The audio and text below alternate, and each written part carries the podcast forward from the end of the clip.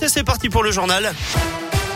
Ça roule comment à Lyon, Greg Ça roule pas très bien sur la 46 Sud en direction de Paris, à hauteur de Communet jusqu'au nœud de Manicieux. Ça coince également sur la 43 à ce niveau-là en direction de Lyon. Du monde également au passage du tunnel sous Fourvière sur la 6 en direction de Marseille et sur la 42 au passage du nœud des îles en direction de Lyon. Soyez prudents euh, sur les routes. À la une justement cette nuit de cauchemar sur la 89 hier soir, l'autoroute a été coupée à cause de la neige dans le Puy-de-Dôme à la jusqu'à la bifurcation avec la 72 dans la Loire. 600 véhicules se sont retrouvés pris au piège. Julie rentrait d'Alsace avec son mari. Elle est restée 7 heures dans son véhicule bloqué à seulement 500 mètres de la sortie qu'il devait emprunter pour rentrer chez eux à Courpierre dans le Puy-de-Dôme. Elle devait arriver à 16h30. Elle est finalement rentrée chez elle à minuit pour reprendre le boulot ce matin à 6h.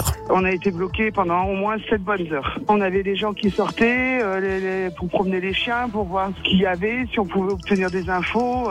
C'était inquiétant, c'était embêtant pour les enfants en bas âge qui étaient avec eux dans les voitures. Quoi. À rationner l'eau pour, euh, pour avoir, à faire ses besoins entre deux portières à rationner euh, l'essence, allumer que de temps en temps la voiture pour avoir un minimum de chauffage, à mettre deux trois pulls, deux manteaux. Ouais, système D. Hein. L'autoroute a finalement complètement rouvert aux alentours de 6 heures ce matin. 150 personnes ont été accueillies dans la salle des fêtes de la commune des Salles, une quinzaine d'autres dans celle de Noir-Étable dans la Loire, mais personne n'a passé la nuit dans son véhicule. C'est ce sur la préfecture. À noter que certains ont pris la chose avec humour et ont même réalisé un clip de leur aventure sur la 89. On vous a mis le lien sur radioscoop.com et puis notez que la neige restera menaçante hein, dans la région.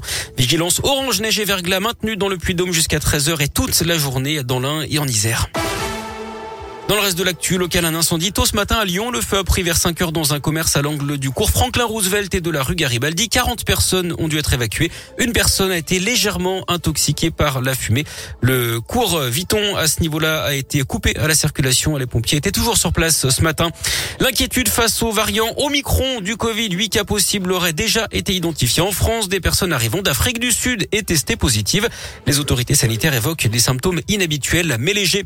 Dans ce contexte, le dépistage réactif dans les établissements scolaires est généralisé à partir d'aujourd'hui. Ce protocole permet de tester l'ensemble d'une classe de primaire lorsqu'un cas de Covid est détecté. L'idée, c'est de permettre aux élèves négatifs de retourner en classe. Les parents doivent les tester et c'est ensuite au personnel éducatif hein, de contrôler pour autoriser le retour des enfants. On passe au sport et au foot avec la victoire de Lyon à Montpellier hier pour la 15e journée de Ligue 1. 1-0 sur un but de Lucas Paqueta, l'OL 7e à 4 points du podium. En rugby, des examens médicaux pour Mathieu Bastaro, le joueur du Loup gravement blessé au deux genoux après seulement 5 minutes de jeu dans la rencontre face à Toulon samedi après-midi. Et puis retour au foot avec deux rendez-vous à suivre aujourd'hui, le tirage au sort des 32e de finale de la Coupe de France à partir de 19h. Et puis c'est ce soir qu'on connaîtra également le lauréat du Ballon d'Or et puis un mot de biathlon avec le début de la saison ce week-end à Ostersund en Suède. Le leader du classement général de la Coupe du Monde est français. C'est un Indinois, il s'appelle Simon Détieux.